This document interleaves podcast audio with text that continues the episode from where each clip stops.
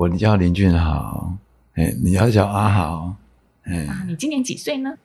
四十一，你结婚了吗？结婚了，嗯，有几个小孩？两个小孩，一男一女，几岁？嗯，一个，嗯，国小，我知道一个是一年级，一个是三年级。啊，好，那你现在是有做什么工作吗？都是在家包水饺。嗯，你的水饺好像有个特别的名字哦，记忆水饺。那你可以自己完成到什么程度？嗯，就只能包而已。哎呀，那调料什么都是我老婆在调的。嗯，那在这个之前，好像其实你就是一个厨师。对对对对。你还记得吗？还是说都是别人告诉你过去很厉害？嗯，因为自己也是开店，自己开店的。哎，然后你说厉害吗？就还好啦。哎呀，都普普通通的。哎，也不知道什么叫厉害不厉害的。那你自己会想起以前的，就是在厨房的工作情况吗？哎，有，像是常常会想到的画面是，就是炒菜啊、配菜啊那一些。哎呀，因为以前的餐饮啊，都是用斤两，哎，都是靠斤两的，都调配好，然后调好那个东西炸好之后，然后就直接吃下去炒，翻一翻就直接可以上桌了。那你还记得呃，你大概什么时候开始？你觉得好像自己没有办法在厨房自己炒完一盘菜？嗯，我是突然间我自己不晓得我生病的，是我老婆，我因为我回家我睡觉的时候，我老婆发现到我状况不对劲，不然我是没有知觉的，我就很觉得就我就很正常，这样回家就是我那时候我下班回家就是很正常就睡觉这样子。然后我老婆觉得我怪怪的，然后癫有癫痫这样子，然后我就没有意识了，哎，当当当我有意识之后，我的记忆就忘记了，哎，所以你对那一段没有记忆，对，就是没有记忆了。哦，那现在常常会有什么症状？你自己会很苦恼的吗？苦恼就是记不起来，很容易就是现在当下就是可以，然后一下子就又忘记了，必须靠笔记。然后才能记住我刚才做的事，嘿。所以小朋友小两个小孩子的名字有时候也会忘记吗？现在不会，哎，现在都记得。前一阵子或许会，可是那段记忆我可能忘记了。嗯，那你有看到生病之后最感谢的人嘛？因为像太太，对啊，就像我老婆这样子啊。有什么话要对她说？就谢谢我老婆，不离不弃，不离不弃。谢谢老婆，客气。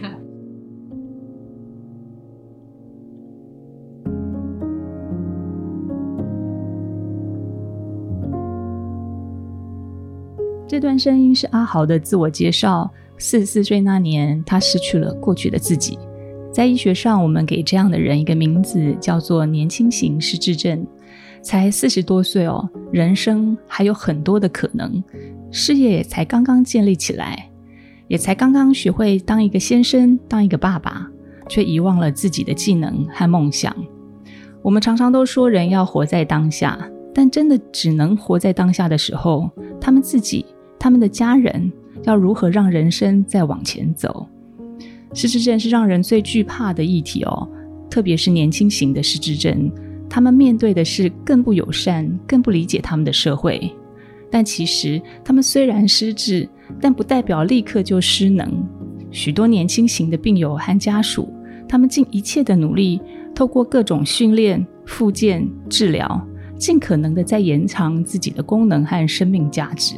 尽管失智，人生不必马上按下暂停键。今天，我们就一起来听听一颗记忆饺子、一杯记忆咖啡里面年轻型失智症家庭和他们的生命故事。我叫 May，是阿豪的太太。那刚刚我们有听到阿豪的自我介绍，从四十四岁开始发病，到现在已经两年多了。其实好像之前我们跟 May 聊过，他有的时候没有办法很完整的传达正确的这个讯息哦。刚刚讲这段话已经很不容易了，今天的情况算不错，但是好像 May 有一些要更正的地方。他有时候在年龄上面，他可能记忆上会有一点就是错乱。刚刚觉得他自己今年是四十一岁，年轻化了，所以他现在的实际年龄差不多在四十七了。所以他今天的心情是四十一岁，对对对，今天感觉蛮轻快的，可能在这边大家就比较放松。对。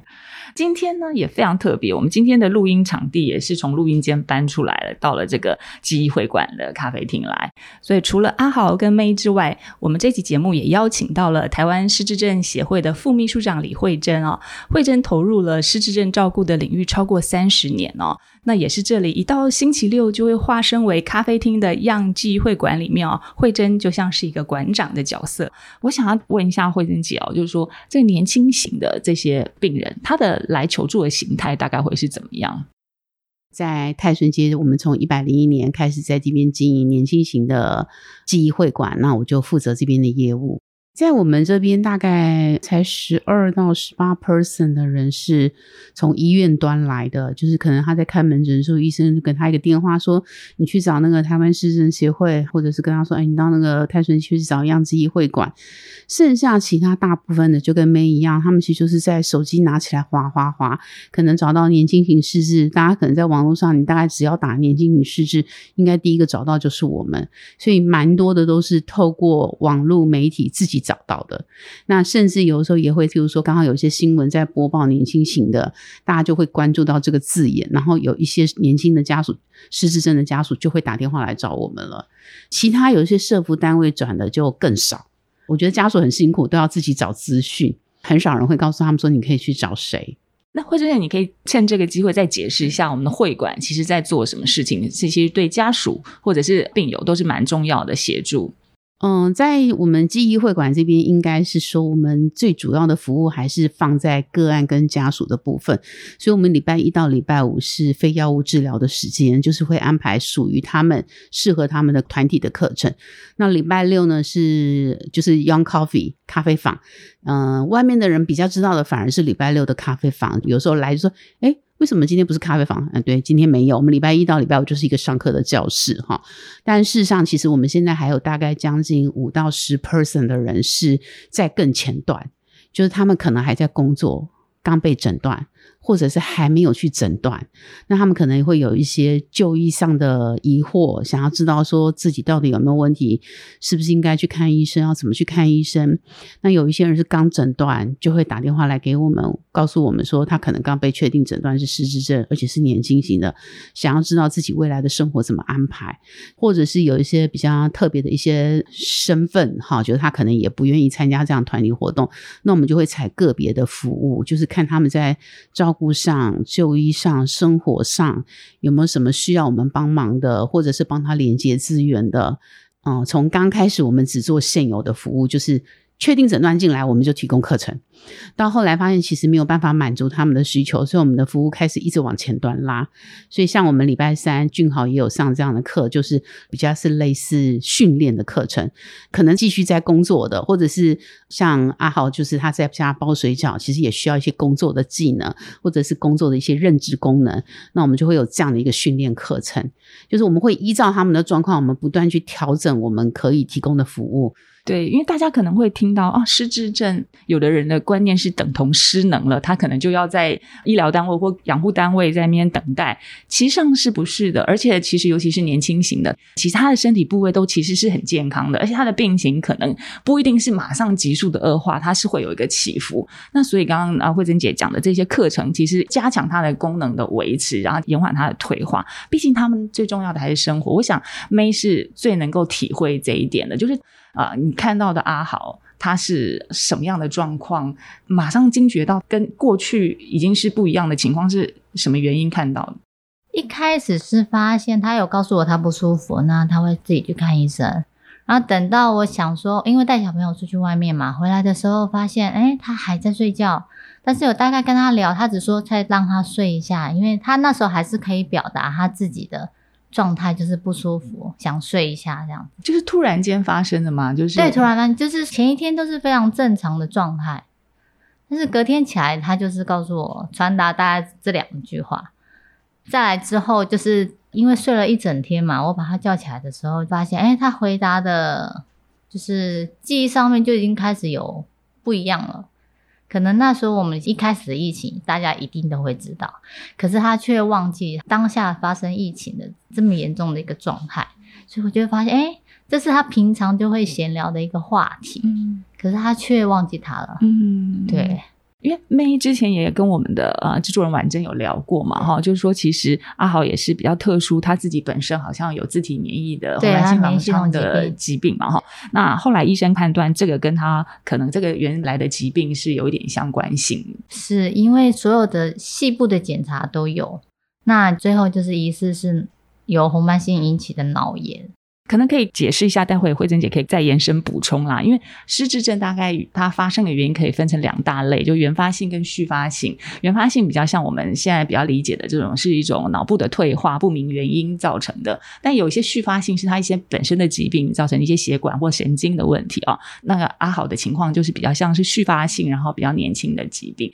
那我知道就是呃，慧珍姐这边有统计，好像不同型别的这些失智症患者，他们的表现形态或者是发现的状况是会比较不一样，所以原发性的诊断是更困难。对，就像阿豪一样，他其实是应该被我们归类，就是属于在比较是血管型的，因为他是脑炎，嗯呃，后来产生了失智症嘛。通常像这样或是脑伤的，就比较会有个明确的时间点，就是他可能会知道是什么时候开始出现了这样的问题。那刚刚你讲原发性，我们通常都讲退化型了哈。如果是退化型的个案，其实你可能往前追溯，可能两三年、三四年，甚至五六年都有可能。就是也许他在很早前就开始出现问题，可是不会被那么快的发现。好，那会陆陆续续的慢的变成频率加多啦，程度加重啦，然后才会觉得有问题，才会去就医。那去就医的时候，其实又不是那么容易被诊断，因为这一些年轻的可能都还在职场上，所以很容易被归类说是不是工作压力太大了。好，是不是有躁郁症的倾向？哈，这个是在早几年的时候蛮普遍的。那现在比较好一些了，因为现在其实蛮多的医生大概看到这样的个案，可以比较快速的诊断出来是失智症。好，那他们的时间发生的点就不会是在一个很明确的点，可能就是好几年以前。所以在我们这边，如果还在职场上来找我们的，或是刚退离职场，你就会发现他其实跟工作伙伴都已经有很多的冲突。所以我们在协助年轻型就业这一块很困难。当他跟他的工作伙伴已经相处的不好，主管对他已经有非常多的负面的印象的时候，你希望他继续留在职场，相对困难度很高。这个跟老年是很不一样的，因为老年其实到了七八十岁、八九十岁都已经退休了嘛。可是这一群年轻型的就不一样啊，那明明以前都可以上班上得很好，可以去提钱啊，然后可以去买东西都没问题啊，但是现在生病了以后什么都不能。嗯好，那常常他们也会面临到很多社会上的一些歧视。我们遇到老年的个案，在可能顺手拿了东西，也也许很多的超商或什么就会比较友善啊，老人家就算了。可是遇到年轻型的时候，通常就不是，对方通常都是坚持提告，嗯就会觉得说这么年轻怎么可以随便拿东西？但有时候家属在旁边讲半天，他们也不相信。就是说没有啊，看起来个案跟家属都是不应该做这样的事情人，所以他们就坚持要提告。所以年轻型的病友其实更难被社会接受哈，因为大家对他们的理解、跟包容、跟想象是更难。那 May 你自己看到呢？因为我其实过去也采访过一些失智症的病友，在转述，我们常常会讲到失智症都，大家都会联想到说啊，他的记忆衰退，他的记忆混乱。可是我听到的个案非常多的比例，其实他们一开始是性格，家人的性格改变了。就我听到，其实曾经照顾自己的失智症妈妈的医生哦，那妈妈其实本来是个很优雅、爱干净的人，就因为她是在北部行医嘛，妈妈住在中南部，啊，回家的时候就发现说，奇怪，为什么我们家的厕所变得这么脏，然后冰箱塞满了乱七八糟的东西，就她这个从小到大觉得是非常优雅的一个母亲，突然的性格改变，所以其实很多人对失智症的理解还没有那么清楚，就她的症状不是只有记忆错乱，所以我想妹你看到的阿豪，你觉得他现在跟你当时嫁的那个人，如果你要说很不一样的部分，你你自己觉得有没有真的让你觉得哇，怎么会完全变了一个人的地方？目前我觉得转变最大的是个性、情绪管理，因为小朋友一定会吵闹嘛。毕竟那时候生病的时候，一个还在幼稚园的阶段，但是你不可能去因为你不喜欢吵闹，所以你就告诉小朋友，请他不要吵闹。但他们就是两个有冲突的时候，他就是行为上面是会比较有难以控制自己的对，完全是难以控制。嗯，但是为了这一点呢，找到的方向就是尽量避开两个人相处的时间，或是在同一个空间的时间。那我们也是因为跟心理老师沟通很久，还好就是有去上课，有学习到排解纠纷的方式，所以目前他的状态是稳定很多。那两个小朋友会很害怕爸爸吗？一开始很害怕，完全不敢跟爸爸同一个空间，因为随时都会爆炸。但是也一直在跟小朋友沟通，到现在还是在跟小朋友沟通这一块。所以就是在中间的妈妈要非常辛苦啦，因为有时候你可能也是风暴的，对，事实上压力很大，无形的压力很大。可能你一离开他们的视线的时候，哎，两个人中间有冲突的时候，你可能没有办法及时处理，那可能也会衍生后续一些问题。嗯，就是过去他虽然是一个很大拉拉的厨师，但是对人还是很温和的，并不会是这样子的。对对对，嗯大概是在这一年内，他的个性就是从非常火爆的个性转为目前来讲，就是因为我知道大概有抓到他可能要生气的点在哪里，所以紧急去处理这件事情的时候，他的脾气就可以缓下来。那刚刚慧珍有提到说，哎，其实因为年轻型的嘛，尤其这个会馆还特别训练了，针对它还是可以维持一些功能，做一些基本的，目前为止还可以操作的工作嘛。所以我觉得 May 你们很聪明，你们想到了一个可以做，就延续他过去有一点点的经验的厨艺哦，来做一个记忆饺子。开始的构想你是怎么想到，然后你们怎么进行啊？刚开始我们本来是往西式发展、欸，因为刚好有朋友他是在开咖啡店。就是想说训练看看有没有办法，他的短期记忆是可以起得来。就是如果每天的训练有没有办法是记住他的。后来大概工作一个月的时间，发现他自己，因为他没有办法胜任这个工作，所以他的自信心也不够了。然后开始就是抗拒，他一直会找理由说这不是他的领域，这不是他可以胜任的东西，或是因为可能别人教他多了，口气上面不一样的时候，就是造成他回到家的时候，他就会开始不开心，一天下来可能就是不开心了，对，就是这样子，嗯，就反而是挫折感更重这样子。对，然后后来发现不行，因为一个月后还是记不住嘛。但我就思考说，那刚好也有认识中式的朋友，我就常常跟他讨论，他觉得他还是想要回到职场上面。那我就告诉他说，那我们就是从切菜砧板的工作，请朋友帮忙，看能不能就是在切菜的部分可以训练的出来，因为一开始是不太能的，后来发现哎是可以的。他开始就是恢复到他自己的可能。身体记忆有出来，就是他以前的工作的模式。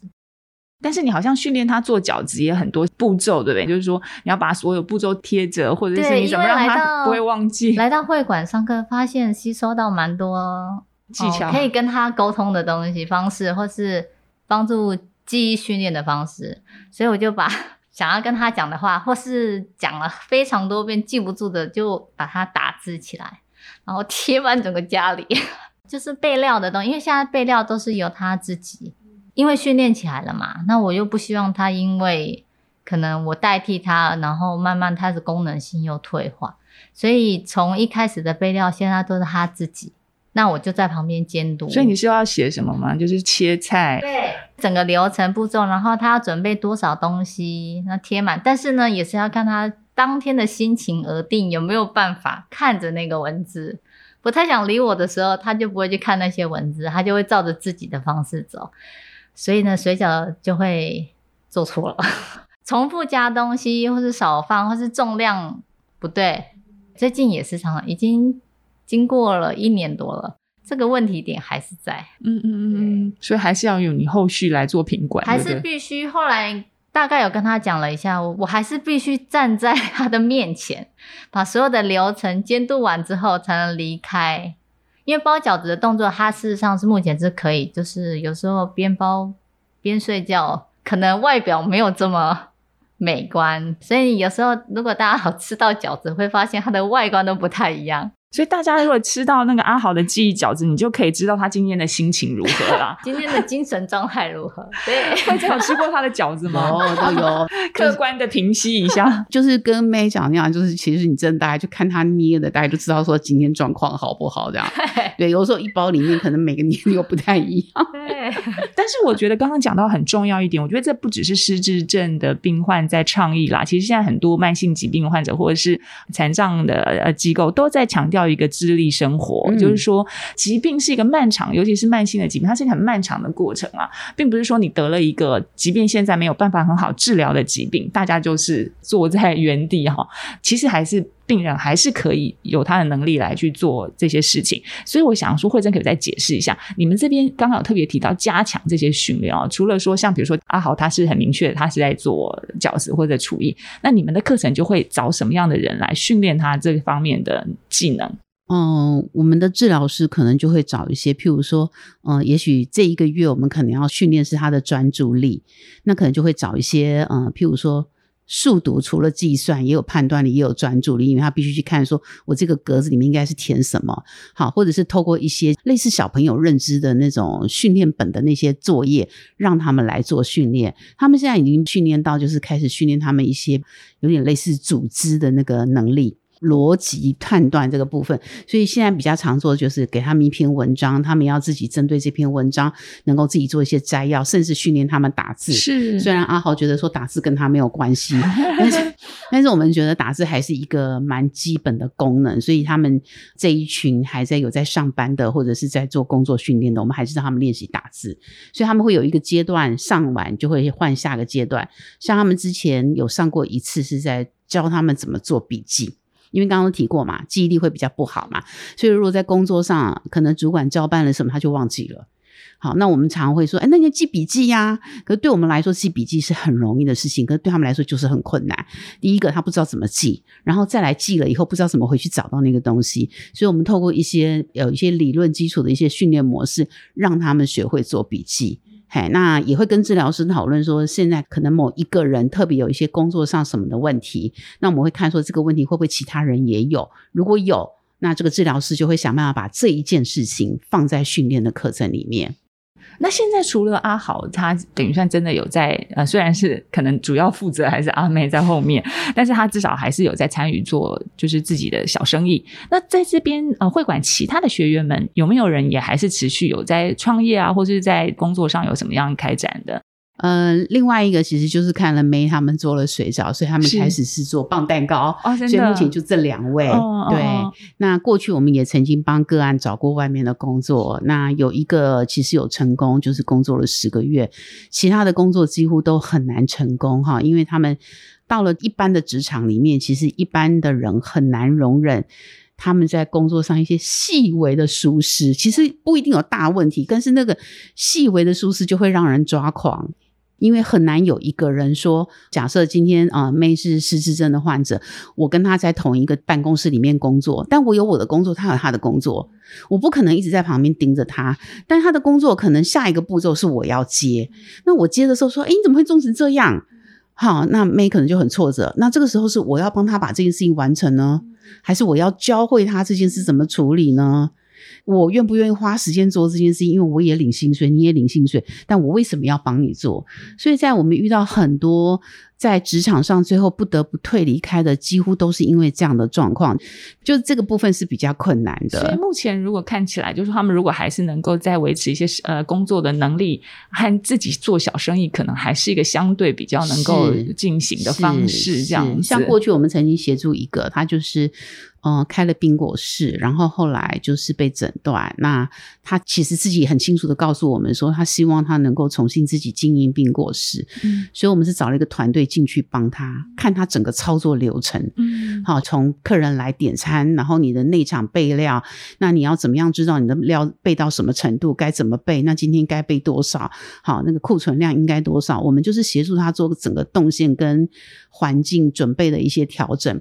他其实很开心，因为我们帮他做第三次的讨论之后，他马上隔天就开店了。我们自己都吓他说：“嗯那你能不能确定现在就开始吗？不要再等一等。”他说：“不行，我要趁着我现在都记得。他现在还在继续开吗？嗯没有，他其实只开了一个月。哦，最后还是抵不过记忆力的衰退。就是年轻型其实有个状况，就是嗯有时候他们退步的速度真的对有的人是蛮快的。那血管型还不错，因为血管型我们都会觉得他们其实是有机会上来的，有机会维持在那个上面，所以我们要做的是帮忙他维持。但退化型的，我们就是只能在下面一直挡，一直挡，好，就是能帮什么就帮什么。但那个个案他其实后来他也觉得说。还好，因为他觉得他其实也完成自己的心愿，就是虽然被诊断，但还是可以回头再开一个月的冰果室。就那个月，真的就像王建民重回大联盟一样，我觉得那对他来说还是很珍贵的时刻。对对对对对对，但是其实可以知道很辛苦。嗯，是是是，对真的是，人家是抢救老屋大作战，你是抢救记忆大作战，要针对不同的人去做这样子，不一样。对，对，然后他自己也会有一些创意。我觉得其实有时候他们不是全部都不行哈，所以像那个那个个案，他就跟我说：“我说，哎，那你今天生意怎么样？”他说：“今天不是很好。”所以我一大早去市场发单子，然后说：“那发的状况怎么样？”他说：“嗯，也没有什么太多人想要买，但是有个老板跟我说，可不可以用我摊位上的东西跟你换一碗冰？” 我说：“哦，那你怎么说呢？”我说：“好啊。”我说：“哦，回到以物易物也不错。”我说就他们在寻求一种成就感跟存在的价值啊。对他其实会有一些嗯、能力上可以处理，但是有时候你会觉得嗯很妙，怎么会这样处理？像他上次跟我说，有一个小朋友跟阿嬷要去买冰，然后小朋友说这个不吃那个不吃，然后那个个案很有趣，他就跟他说好，那弟弟你要吃什么？他就只夹他的给他，然后后来那阿嬷说啊，你这样我怎么付钱给你？然后那个。我们那个案也很有趣，他说没关系，我这一碗请弟弟吃。然后我就想说，那你这小本生意，你到底要做到什么样程度？但重点是证明自己还能够这个，我觉得这是最重要的。就是他就是开心的，他觉得嗯自己还是有能力做，但最后他还是发现，其实失智症都有个很大的问题，就是他们的续航力很低，嗯就是那个持续力，就可能做一个小时、做两个小时就累了。嗯，那你你开个冰果室，你不能一天开一个小时、两个小时，我关门休息一下，然后下个小时再开门，也不太可能。嗯那客人怎么知道你什么时候要营业？是所以他最后一个月还是把它关掉了。嗯，就是很辛苦啦。我觉得 May 可能更可以感受，就是说，听说现在阿豪如果自己出去，你还要在后面尾随他，看看他是不是能够就是平安的抵达到目的地，这样。对，像一开始他就会一直坚持他要骑车，可能没有病逝感，他觉得他自己跟就跟自己原来的样子没有不一样。这也是经过训练，因为我不希望他一直待在家里，然后可能对外面的世界或是已经就是完全没有办法融入。所以他一开始的话，我就说啊他想要做什么，我说好，你去，你去，就是哦，他可以去做。但是因为我非常担心，因为他有曾经走失过，嗯或是哎、诶找不到人，就是差点到警察局去找他了那。你有给他做那个十字手有哎、我环或者什么？后来就是沟通很久，然后一开始要给他钥匙圈，实际上他很排斥，他会觉得我又没有怎么样，你干嘛给我一个失智症的那个钥匙圈？我就去那个印章店，它有油墨的，可以盖在衣服上面的，哦，浮水印，我就没有盖他的名字，我盖我的电话。我想说，每一件他的 T 恤后面都帮他盖我的电话。如果有什么状况的时候，人家也许知道，因为当初的失智症手环，他那些他也都是不愿意的，嗯一开始没有办法接受真的，这个对也是一个障碍，就是说是为了保护他，但是对太多病人反而不愿意这样被贴标签。可是因为盖了电话，他可能盖在后领，他没有发现。哇，你还是 很有技巧做这件事。对我本来是在那个衣服的下缘，可是他会去翻衣服。他会检查，之前我是用缝电话号码，所以他会注意到那个衣服掀起来就发现电话号码，所以他就会一直跟我讲这一块。我就哦好，然后趁他不注意的时候，把那个电话直接都盖在衣领后面。所以他不知道这件事。目前为止到现，在应该忘记了，一开始可能有发现，最近我看他穿的衣服后面有我的电话，应该就是没有发现。那后来还有走失过吗？后来就是联络不上，他可能就是自己会想要做什么的时候，我联系不上，手机可能也没有带，或是也没有发现有电，只能开始找啦。可是第二次的走失刚好跟小朋友的接送上下课有冲突，就不知道怎么办，只能先请同学的妈妈帮我顾一下，然后我赶快先去找人。嗯，。对，可是还好后来找到人了，他是去哪里呢？你还记得吗？他就说他想要先回家。可是他可能因为我们有约定的地点，就是哦，你不要走，等我来接你。但他就自己跑走了，但是他也没有通知我，所以就找了一阵子之后，还好他还是有顺利的到家这样子。不妹就是刚刚像慧珍讲，因为你们算是比较血管型的嘛，她应该是其他的部位还算是状况还是不错，可能有一点点进步的可能。那你有看到吗？比如这一年来你们来会馆嘛，然后你又让他重新做饺子，给他的训练等等的，你有觉得他的状况如何？我觉得进步蛮多的。第一是精神状况，然后第二是后来发现他开始对于家里的大概三四条的路线，他可以很熟悉。比如自己去超商买东西，因为试着在后面 跟踪过嘛，他是可以自己完成，自己回到家，所以我就会放心这一块。然后之前在跟他聊天的过程中，发现他自己可能有意识到会迷路，或是到哪一个地方的点，他没有办法。再往下走，或是他不知道，他自己会选择折返，会应变，就表示说脑子还蛮清楚的。因为我还有去申请，就是防走失的手表，然后现在钥匙圈也有，然后皮包也有塞字条，就是能辅助他的。或万一走失，或是有什么，譬如说他癫痫如果发作的时候，人家可不可以透过他身上的东西来找到我？所以能做的就是偷偷的，但中间也有沟通啊，因为他一开始是不能接受的嘛。可是会告诉大家说，可能这个疾病或是什么会有一些意外的状况发生，不希望他能一直让我担心，所以他最后也是妥协这一块。其实对于生病来说，最痛苦的还是家属吧，因为你是一个从头到尾都是意识很清醒的状态，要去承担这一些。但很多人第一个都会觉得是为什么是我？为什么会是我要处理这一些？？May，你曾经经历过这一段？当然有经历，一开始的时候。可能我个性也比较乐观的人，比较正向的人，不太会太把悲观的东西或是太负面，所以遇到了时候，主要也是因为小朋友还要处理，所以很忙碌的过了一年。但是自己都有设定一个目标，那这个目标完成就往上走，因为我的身边也没有人可以给我答案，我们要怎么做，或是我们的结果会是什么？那人生就赌一把吧。你那时候怎么认识阿豪的？那时候在餐厅，因为我们都是餐厅，他是当厨师，我是外场。但是我口气，我做事情上面就是口气会变得不一样，不是这么的温柔。那他在内场，因为工作很忙碌的时候，口气也不知道太好，所以我们两个通常都是有争执，是因为对于客人的一些要求。对，所以他那时候才得知他对我的第一印象不是太好。他只觉得这女生讲话为什么要这样？那后来为什么就是采取行动？后来没有哎，我们真的是去算命，他就说可能我认识的，我以后未来认识的人是不是我的理想型或者什么之类，我就把他听进去了。所以那时候哎，刚好那个阿豪他就是跟女朋友分手，所以哎就是阴错阳差，我就想说哦，可能这个人哦，跟宿命的相逢啊。对。那我们两个在一起真的蛮奇妙的一个，因为你们结婚也蛮久了嘛，对吧？九十七年到今年，今天周年哦，今天周年，对，六二二，六二二。但是我不知道捡起来是几，十四年吗？我们录音当天六月二十二号就是阿豪跟阿妹的结婚周年，恭喜恭喜！那现在会不会有时候有点生气？觉得哎，有时候像小孩一样，你想要跟他争执，以前还可以吵，现在没有办法吵，对不对？可是后来发现，整个过程这两年多来，觉得如果顺从一点他的要求，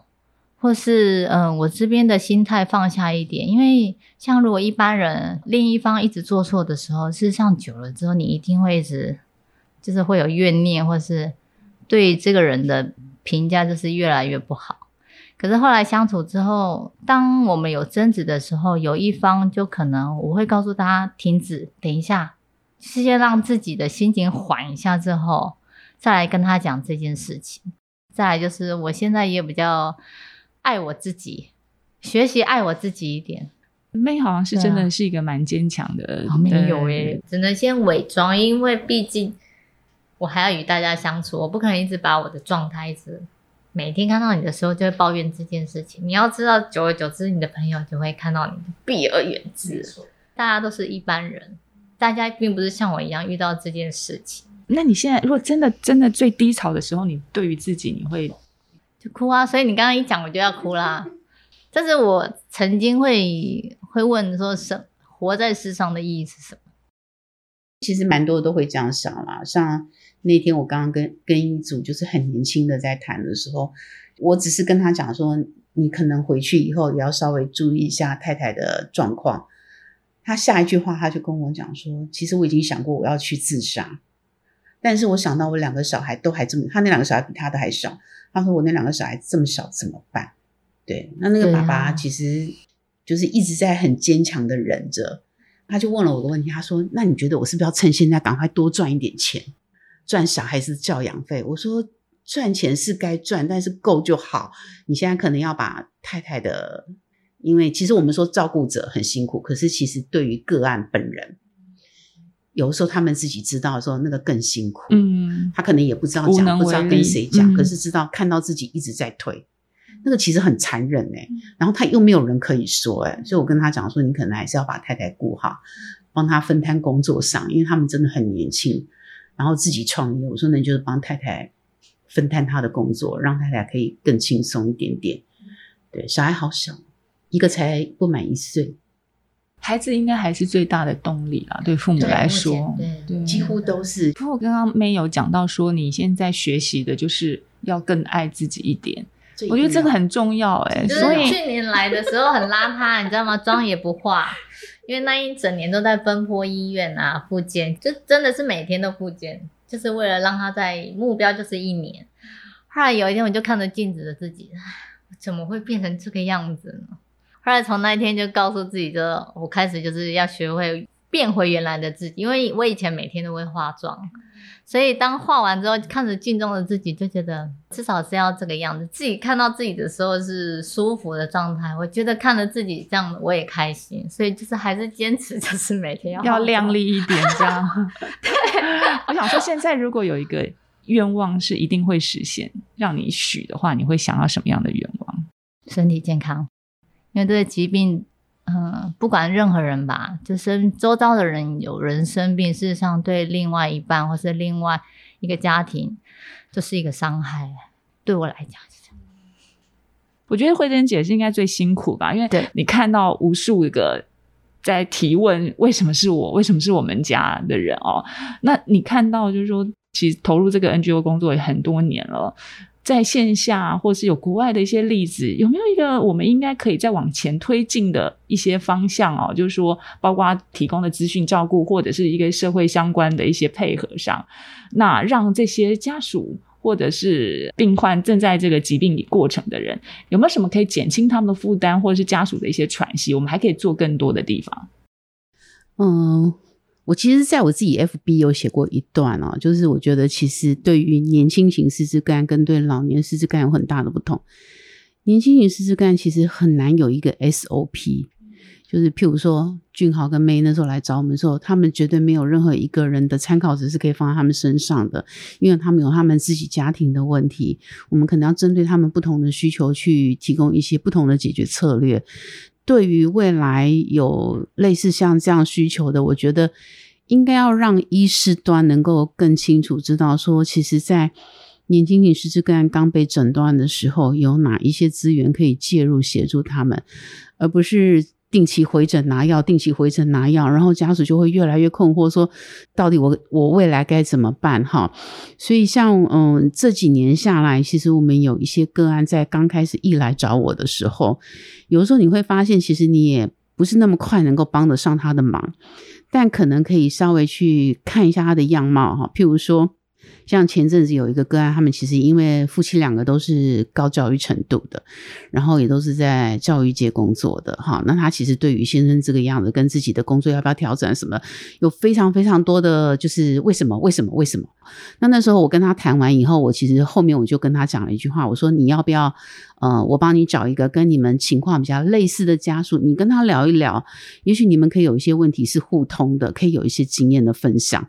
那那位教授也马上就说好，所以我就帮他连接了我们这边，因为蛮资深的。其实他们谈完以后，他们就会自己互相私底下有联系了，就是有一些状况，他可能问他说：“哎，那你也遇过这样子的问题吗？那遇到的时候可以怎么处理？”所以我觉得在我们这边有一个还蛮大的好处，就是说，其实我们的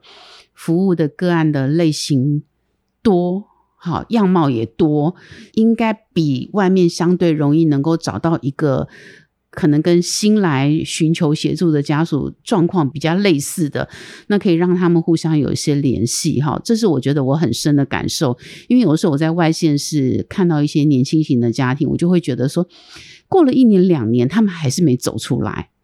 因为他一直找不到人可以去学习、去交流、去跟人家谈一谈，说你怎么度过的。好，因为大部分的家属还是会觉得说。嗯，我们工作人员自己没走过这条路，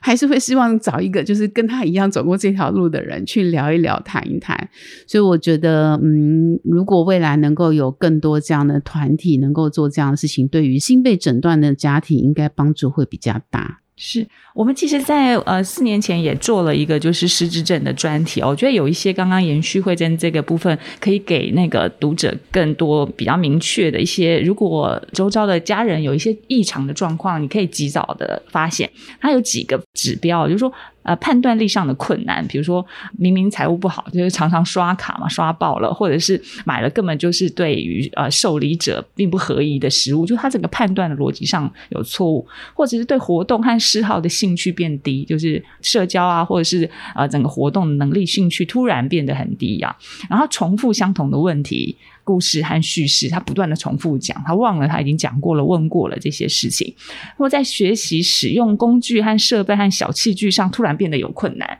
可能他是一个厨师，他很会切菜，诶，突然他不知道刀具怎么使用，这样子哦。那常常忘记正确的月份跟年份，就刚刚没有讲到阿豪有发生这种事情。现在二零二二年。Covid nineteen 的疫情，但他的记忆中没有 Covid nineteen 这件事情哦，就忘了今年是什么时候。那在处理复杂的财务上就比较困难，像报税啊、缴这些单据，过去他是可以很轻而易举的完成，现在突然不知道怎么做这些事情哦。那还有就是说持续的思考和记忆方面的问题，甚至你跟他约什么时间的约会时间，好像常常也错乱。这几个是当时也是啊，包括失智症协会啊，我们还有医生们跟我们咨询，我们整理出来的一些。些指标，我想今天听节目的朋友也有一些参考。那我其实还想补充另外一件事情，就是你刚刚提的那个十大警讯哈，在年轻失智干身上，我们比较容易看到的，会是在工作上出了问题。好，那工作上其实也不是马上看到，就是有时候我们自己在工作职场也会做错事啊，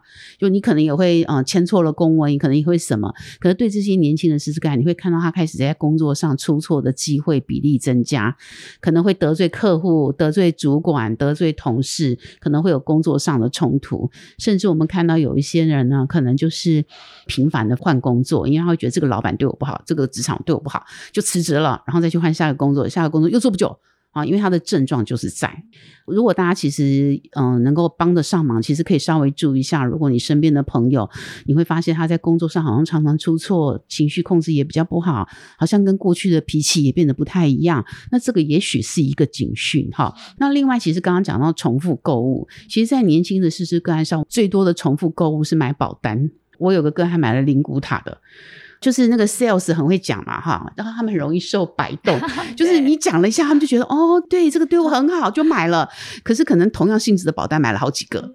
对，那这个东西其实有的时候会被发现，有时候不会被发现。我们甚至还遇过一个个案，他其实都是去那个买有机的，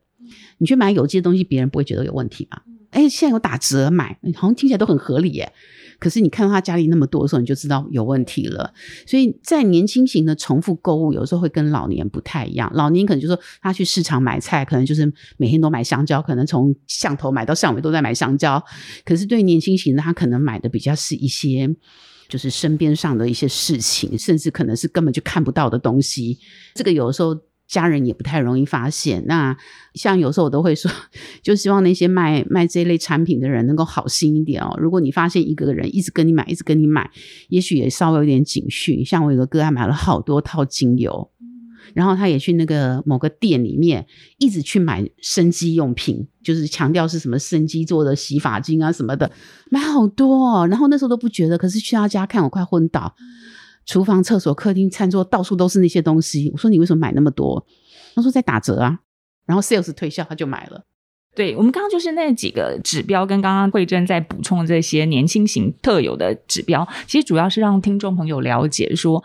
这些东西其实跟他自己比较了。有人是从年轻到就很爱购物，那你可能还不觉得。可是有一些人可能他平常就是很正常的情况，他突然这样，是希望大家理解失智症，他会表现的异常的形态是非常多的，不一定只是有改变这件事情，对，是有改变这件事情，他不一定只是单纯的记忆上的问题。当然，我觉得失智症是目前这个世纪还是蛮大的难题啦。但是，我觉得包括失智症协会这样子的努力啊，还是给家属中很重要的一个支撑的跟依靠啦。那当然，希望病患或者家属还是可以及早的发生，越早发生，可以给他们的一些资源跟缓和的机会还是越大。其实，呃，日本最近好像也有一个很有名的上错菜的餐厅嘛。大家还是去光临嘛，就是失智症患者，所以也希望可以支持我们阿豪跟 May 的这个记忆饺子。社会的力量其实就是这样子建构起来的。因为今天也许是别人，明天也可能是我们的亲朋好友。那大家可以互相了解、支持的话，我觉得这是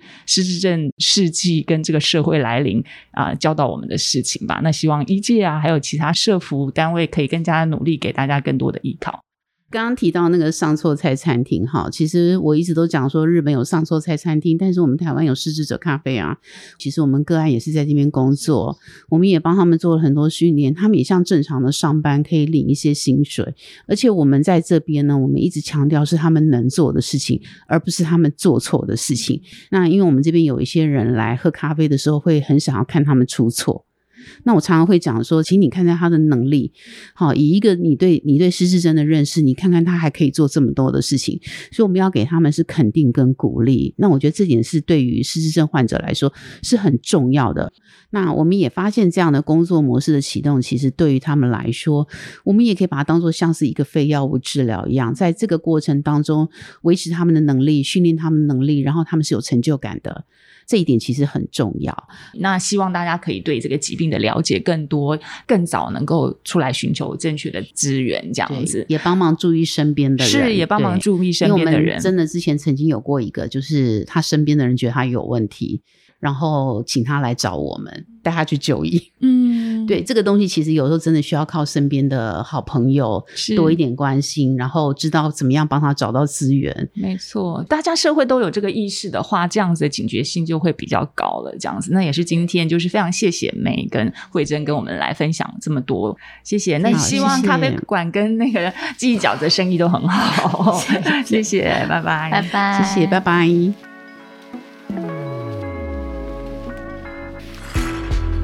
以上就是今天的节目内容。如果你喜欢这期节目，或者这个节目对你有帮助的话，除了分享给更多人知道，希望你也可以到桑岸 APP 或者是报道者的官网捐款支持我们。谢谢你的收听，我们下次见，拜拜。